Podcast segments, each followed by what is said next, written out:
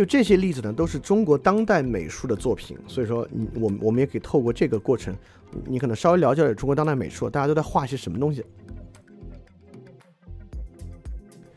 当然，这些阐释有的部分有点荒唐，但我并不认为它所有都荒唐。所以说，有些阐释你一听就是你可能挺反感的那种语法和句式，是那种吊着过度阐释去的。但是我我不认为它所有都是过度阐释啊。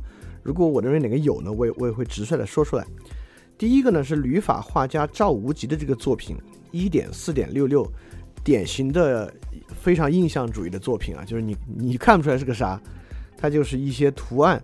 但这个图案美不美呢？我认为比起上次我们里面讲到一个蓝白红那个东西，这个图案美，这个图案是有美感的。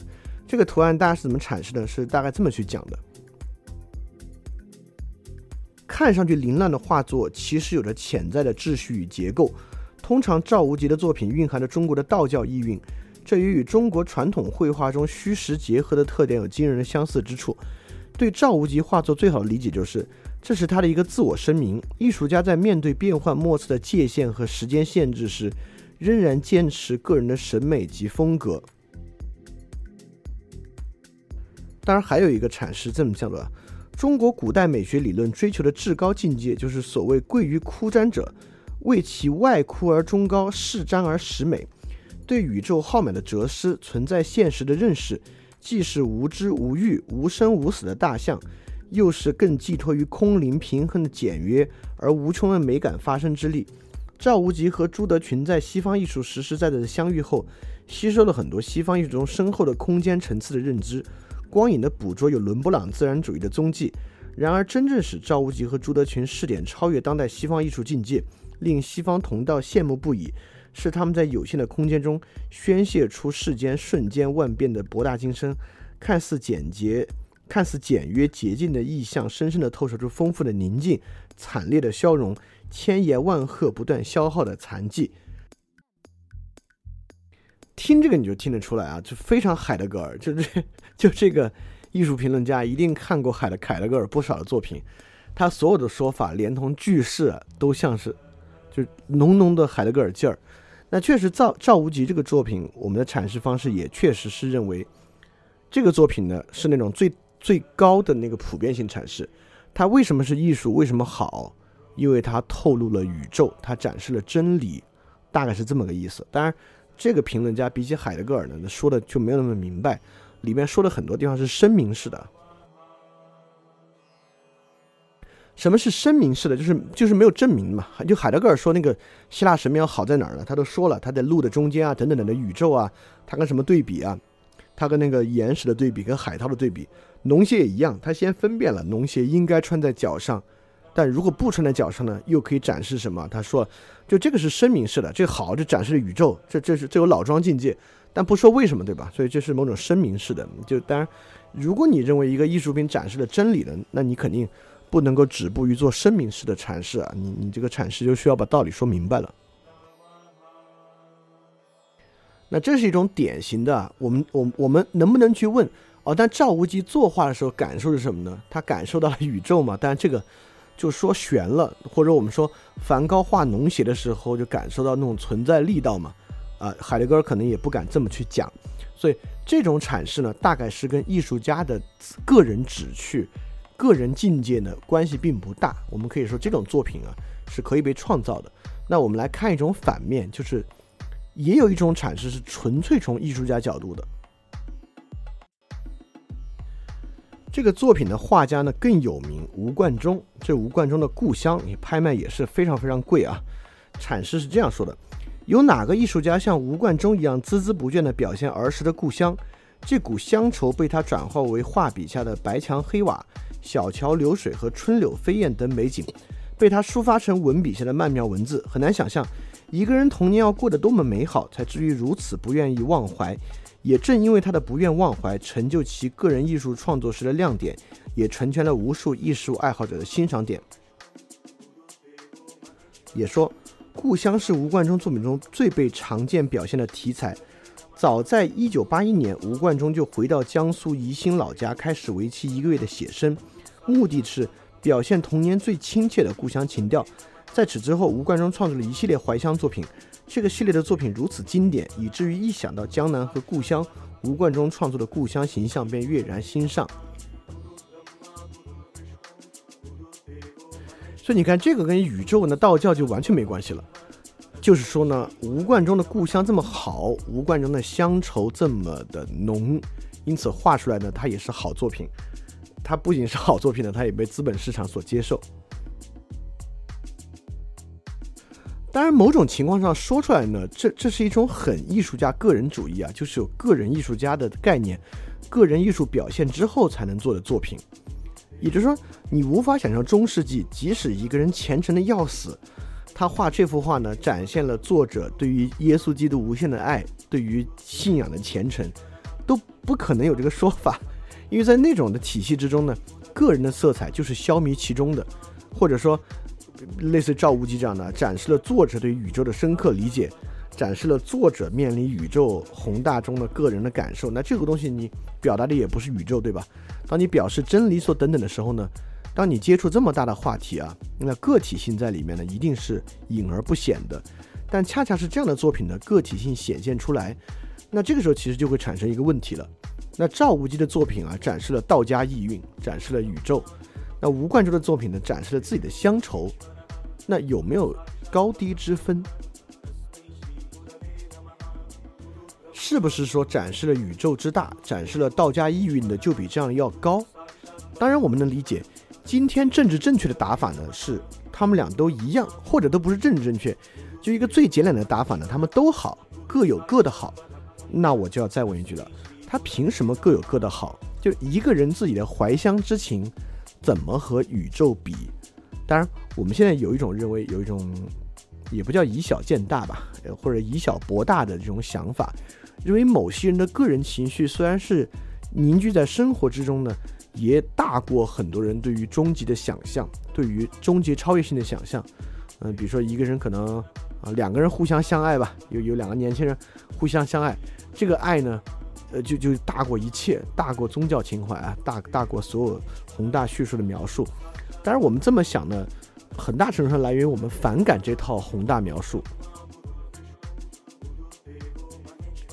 就来源于我们其实挺反感上来你就来谈什么宇宙啊，谈什么真理啊，谈什么终极之美啊，我们凡人谈这个，所以我们更愿意，不能叫厚今薄古吧，厚小博大，可以这么说，我们就。将一些小情绪啊渲染的很大，然后把一些大的东西呢说的没那么有价值。当然，当然这是我的一家之言啊。就这个问题问出来，当然每个人要想这个问题都绕不开这个问题的。就赵无极的作品跟吴冠中的作品有高低之分吗？我们可不可以说赵无极的作品在旨趣或者阐释意志上强于好于吴冠中仅仅的个人乡愁？我们能不能这么讲？如果能这么讲呢，你是怎么去理解的？如果不能这么讲，你认为他们都一样好？为什么？那甚至你可以反过来说，吴冠中的个人乡愁比赵无极这种要好得多。那如果你也可以这么想，那是为什么？这个东西是大家可以去想的。那我们来看第三个作品。第三个作品是曾梵志的《协和医院》。这个画呢是这样阐述的：更基本的层面上，将其绘画描述为存在主义的画面。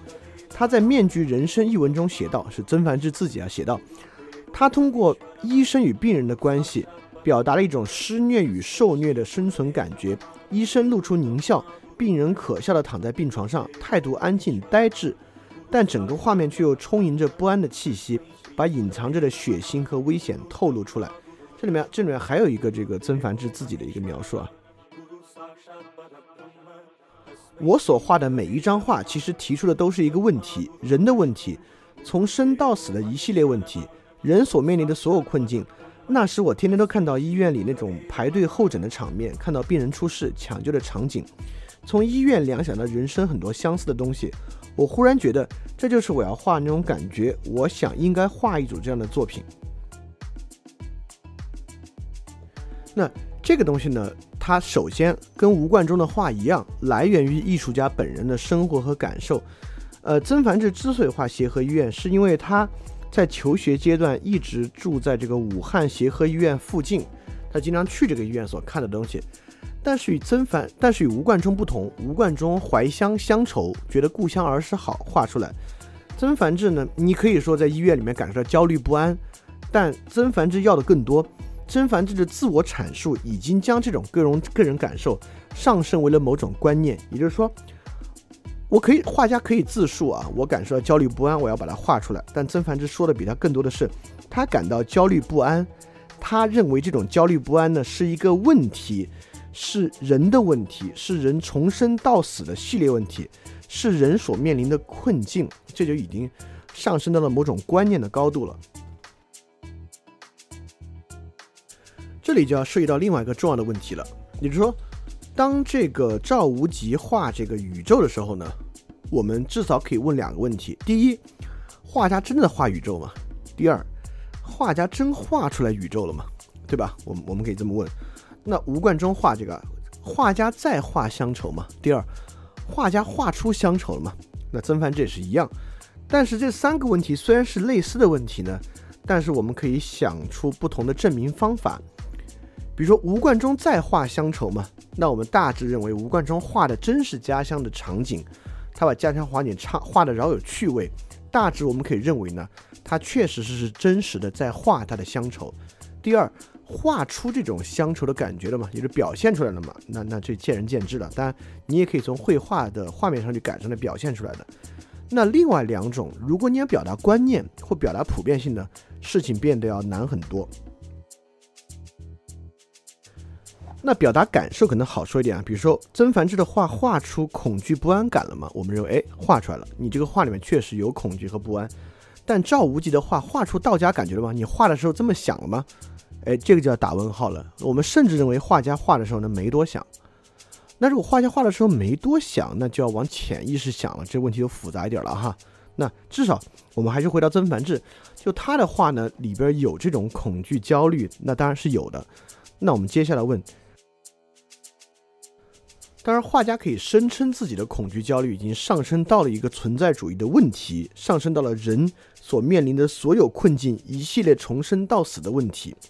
那么我们来看这两种问题的对比啊，我们不管画家的动机了，我们先不管，我们来问赵无极的画画出这种中国道家的意蕴了吗？以及曾梵志的画画出这种存在主义的困境了吗？这两个问题，在这两个问题之上呢，印象派的那个画倒是显得更好回答一点。因为当然，因为那个东西跟人的距离更更远啊，就更不具体，所以你认为它那么抽象的一个画呢，确实整个比例啊、颜色啊，好像似有深意啊，你似乎觉得某种程度画出来了。但曾梵志这个画，你认为就这个画画出存在主义的困境和问题了吗？很多人就会觉得呢没有。因此，我们会发现一个阐述要真往里去走啊，一旦你要阐述的是一个观念，比如这个观念像是一个存在主义观念和问题呢？它本身有没有阐述出来，就变成了一个很复杂的问题。当然，我的意思并不是说所有作品呢就都很复杂阐述观念，并不是。我们看加缪的小说有没有阐述出存在主义观点就很强烈，它的主题相当强烈。当然，这应该因为因这跟它是文字性的媒介有关啊。一个绘画媒介当然也会有，只是我现在有点举不出来一个例子，哪幅画呢强烈的展示出了存在主义的困境。呃可能也有吧。你你画一个人疏离于他所处的环境，作为唯一清醒的人呢，当然当然就也很很可能能画出这样的一个意蕴来。我我们再来看下一个作品。从下一个作品开始，这种阐述就越发的，我我认为啊，就越来越变得有点呃符号游戏了。这是李山的毛泽东。第一呢，它就有很强的 Andy Warhol 的那个石 Andy Warhol 牙绘的色彩啊，很像 Andy Warhol 的那个毛泽东和玛丽莲梦露的那么一个东西，用这种大的色块表现。呃，包括他这个毛泽东也含了一朵很奇怪的花，这个画是这样阐述的：将毛泽东在延安时代最英俊的肖像画上含上一朵玫瑰。对毛形象的使用呢，很容易产生作品政治化的联想。以调侃的方式画领袖，也容易联想到 Andy Warhol 所画的毛泽东肖像。而李善的真实用意恰恰是拈花一笑，他没有别的意思，只是认为社会赋予艺术的责任太重，艺术就是艺术。他画毛泽东肖像不过是开历史的玩笑，解除艺术的重负。拿曾经最为神圣的东西去向历史告别，是一种非常好的方式。包括这个拈花一笑也有更多说法啊。大约两千万年前，释迦牟尼呃与圣众讲法，忽然沉寂下来，拈起一枝花，对着众弟子微笑。众圣不解其意，面面相觑。唯迦叶尊者有感于心，点头回应，与佛主相视一笑。这个典故的意思是，最好的佛门正道就是不需语言文字可以悟道。正因为此，释迦牟尼日后将衣钵交给了大弟子迦叶，这就是著名的拈花一笑。所谓传递禅意，传者无心，得者无心。李善的胭脂系列中有不少以毛泽东的形象，与同样具有拈花一笑的意境，神都不必说，已表达了所有。那这里边呢，这幅画已经有了相当强的符号游戏的色彩。我们可以对比曾梵志的这个协和医院，在曾梵志协和医院里面，当然我们可以说人是强烈符号化的，护士的制服等等是符号化的，但这种符号化呢还是比较广义的符号。但是毛泽东这个作品里面有很多东西都是强烈符号化的，对，最具符号化的就是毛泽东本人了，对他本人这种传统形象的戏讽啊。也是对符号这种解构的一个很重要的一个手法，包括这个花的出现，就就就是，呃，可以说是更反叛的一个方式。也就是说，这样的一个作品，你你你会发现描述它的时候呢，也走向了两种啊。第一种其实是普遍性的表达，认为它具有宗教价值，拈花一笑说了一通。第二种呢，跟它都不怎么搭嘎，就说这是一种戏谑，传达了去政治化的色彩。也就是这样的作品呢，开始有两种截然不同的表述方式。第一种方式，如果拈花一笑这个表述啊，仿佛是不是毛泽东呢？可能没那么重要，对吧？你画另外一个人咬着一朵花这么一笑，你用刚那个刚才那段阐释贴上去呢，也合理。当然，那毛泽东这个东西呢，你就是去政治化，你你当然必须从毛泽东这个形象角度去解释它。所以，这样的一种阐释令我就产生了相当的疑惑，就这个作品到底要表达什么？我们知道，很多时候人做符号游戏会做过，包括中中国新的一些类型电影啊，这种类型电影的一个很大困境呢，就是往电影这个框框里面装了太多的符号，它将各种商业符号都炖到一锅里边。但王晶的后期电影就最具有这样的特色了，特色了。在这种情况之中，你有点看不出来到底要表达什么东西。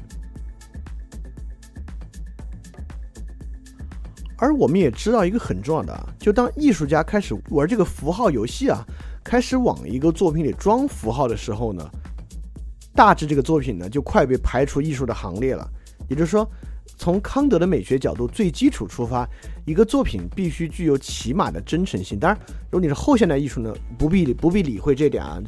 艺术家的这个动机什么都行，你看，就是像那个 Team Lab 这种也行，你把它做成算法也行，你是一个商业行为也行，没关系，只要那个受众本身能感受到就行啊。但如果你还是相对保守一点传统的艺术观念，这样的符号游戏就快被排除艺术的边界之外了。那类似这样的呢，在中国现在还相当相当不少。这幅画是张小刚的《雪原》，其实从刚才讲到的。所有画都有一个很很有意思的色彩，当然，在西方也是一样的。有这些画都是一组画，也就是说，艺术家把同一个长得很类似的画画了很多幅。就赵无极类似这样抽象的色块和色彩流的作品有很多。吴冠中画故乡呢也画了一批，曾梵志的协和医院呢也是一组画。这个毛泽东李山也讲的是个胭脂系列，张小刚的雪原量就更大了，画了很多很多这样的雪原。但我们回头去想，比如说米开罗、米开朗基罗的基督、基督题材雕塑群像，都是大卫那么大的，雕了一系列圣经人物，好像也没有。但提香画了一系列的这个肖像画，那当然那个是因为呢，有很多人找他有订单的作品。艺术家为什么要画一组作品啊？当然这个有点这个诛心之论了，但在当代呢，有一个很重大的理性价值。当艺术家画一系列作品的时候呢，这个作品只要有一幅拍卖卖火了，其他作品价格水涨船高，你自己呢就很快就赚很多钱。也就是说，比如我这辈子画了八个系列，只要火了一个系列呢，我就可以赚好多好多钱。但如果这八个系列每个系列十张，我自己画了八十幅作品，里面可能拍卖卖火了一张，如果其他七十七十九张跟他都特别不像呢，其实我也就赚了那一幅画的钱。所以现在艺术家一画都是画一组，画一堆跟他特别像的作品，这让我我们从康德角度来讲啊，没什么道理，真的没什么道理。艺术家有一个强烈的感受，有一个观念要表达，透过一幅画如果表达完成，也就完成了，对吧？不管张小刚这个血缘怎么去阐释啊，如果艺术家有个强烈的感觉，一定要透过这个方式来阐释出来，那你就画这一幅，这一幅画就阐释出来了，阐释出来不就完了吗？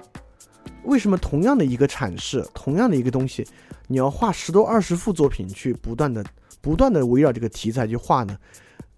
当然，有些文学作品确实有，有的作家写一辈子写的就是那一个东西，但可以说是从不同角度层层深入，层层的深入。但画作呢，确实在这方面并没有这种层层层深入的感觉，更多的呢，我确实是认为是艺术家在想办法能够在一个题材上挖尽它的商业价值。但如果你相信康德的传统美学观念呢，当艺术家这么想的时候呢，这个作品也就排除了艺术品的行列。所以我们回到张小刚的《雪原》啊，这个《雪原》也很有名，大家你们总也看过，《雪原》的画作量相当相当大，你你们可能怎么也看过一两个。这个艺术家自己说啊，我无法说清楚那些经过精心修饰后的旧照片究竟触动了自己心灵深处的哪一根神经，他们使我浮想联翩，爱不释手。啊，有一个评论家讲啊，经过一个阶段后，张小刚逐步发现，在那一张张标准化的全家福照片里，蕴含着一代代人的思维模式被标准化的状况。正如我们在现实社会中体现的那样，我们的确生活在一个大家庭之中，在这个家里，我们需要学会如何去面对各种各样的血缘关系。亲情的、社会的、文化的等等，在各式各样的遗传下，集体主义的观念实际上已经深化在我们的意识中，形成了某一难以摆脱的情节。呃，对，也就是说，张小刚的血缘大家庭呢，让画面充满了历史感与这种人在社会中的被标思维模式被标化。我自己说的时候，我有点不太，我其实有点不太相信啊，这个东西表现了人的思维模式被标准化的状况。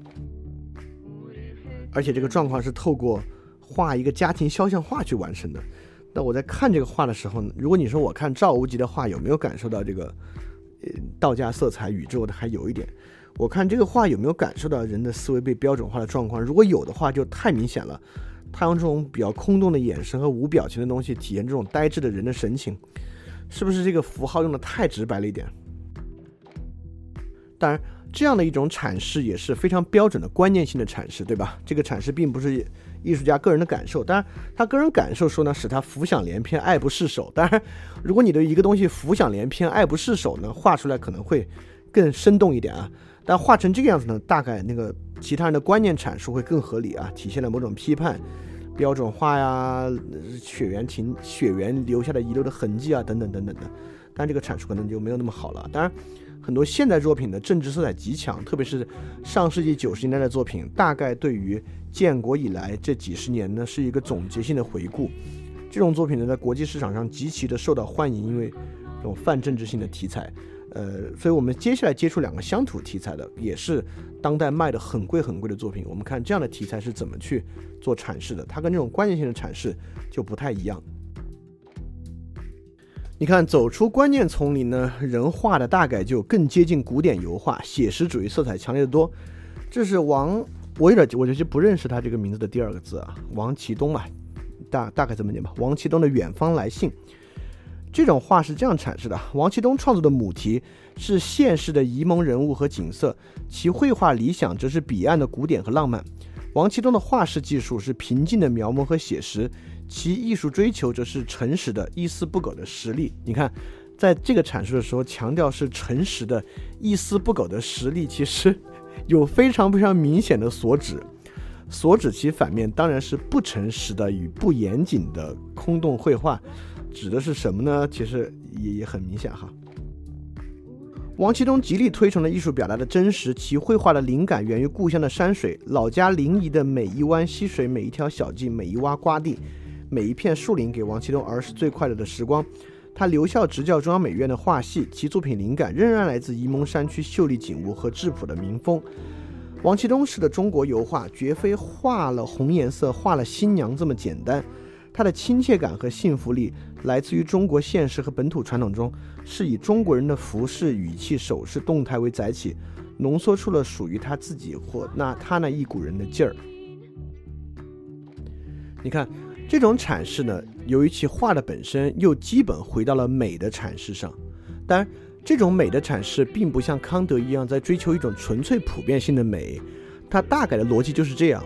这个画家呢，用的是古典油画色彩、古典油画技法、古典油画写实风格，但是画出了中国的不一样的美。说说白了就是这么个意思啊。虽然里里面里面有一些同行互相有些同行互相指责的部分，这这没那么重要。基本逻辑还是以美的方式做阐述。所以说，一旦一个画作，所以我们会看出画作本身的风格，其实在左右以及引导阐释的方向，也就是说。某一些更，为什么我们管那种风格叫更现代的？就像刚才张小刚啊，这个曾梵志这种，我们认为看起来更像是当代艺术，而这种偏古典，而偏古典的呢，我们可能更多就是在阐释美；偏当代呢，在阐释某个理念。远离现实的东西似乎更蕴含了理念，现实的东西似乎更蕴含了美。这其实是一个很定式的思维。也就是说，这这这可以说是我们对于形式感的一个，嗯，比较定式的思维吧。呃，也就是说，一个东西更像自然呢，它的形式感就弱；一个东西不像自然，越不像自然，形式感越强，越抽象。所以赵无极那个跟自然没什么关系了，形式感极强，就是一个单一的抽象形式，可能就能蕴含道家思想吧。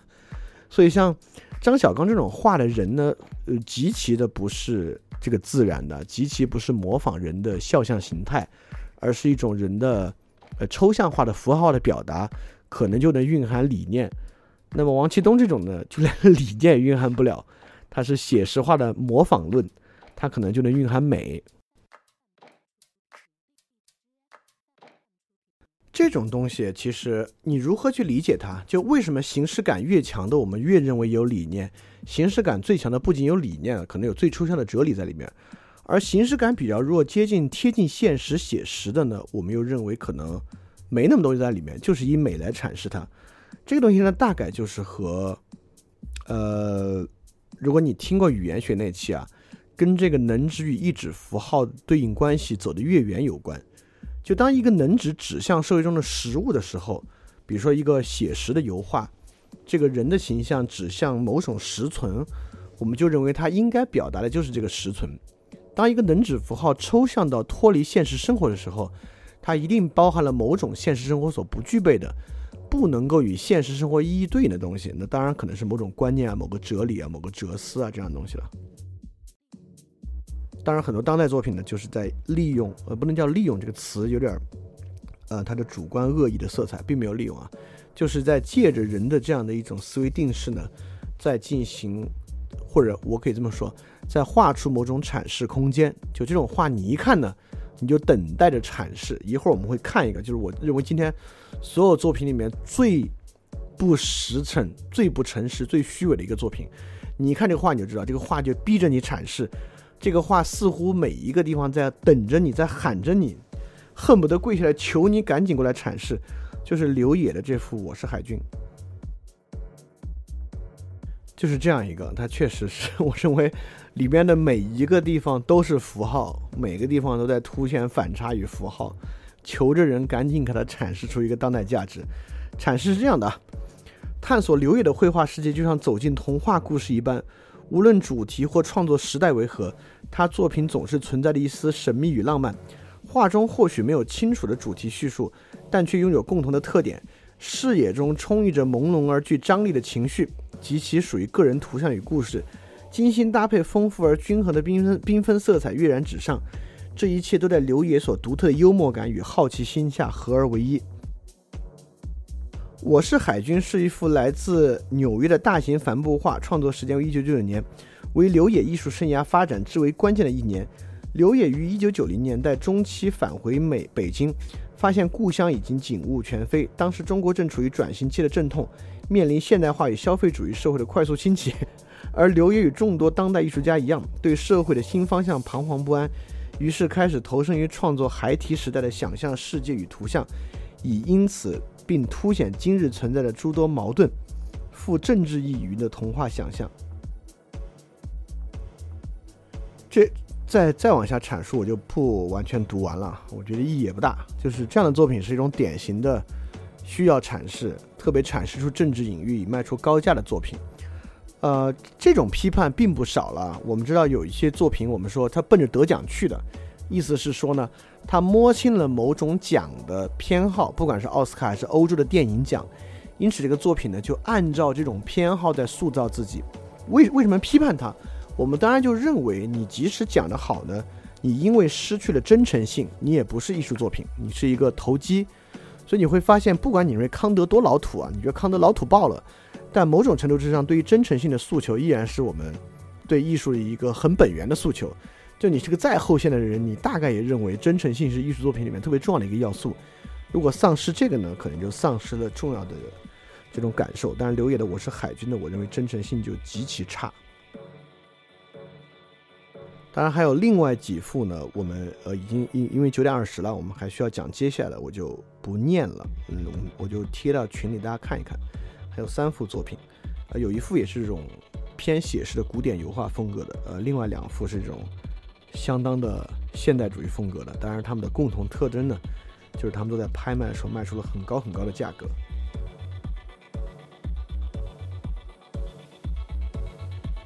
非常感谢你收听本节目。如果希望每周一加入微信群，跟我们一起学习、提出问题、看到每次分享的 keynote，可以微信添加“想借 Joy Share”，想借的拼音 x i n g j i e，Joy Share j o y s h a r e，并说牛津通识读本，就可以被我们拉入群中，每周一起学习了。欢迎你来。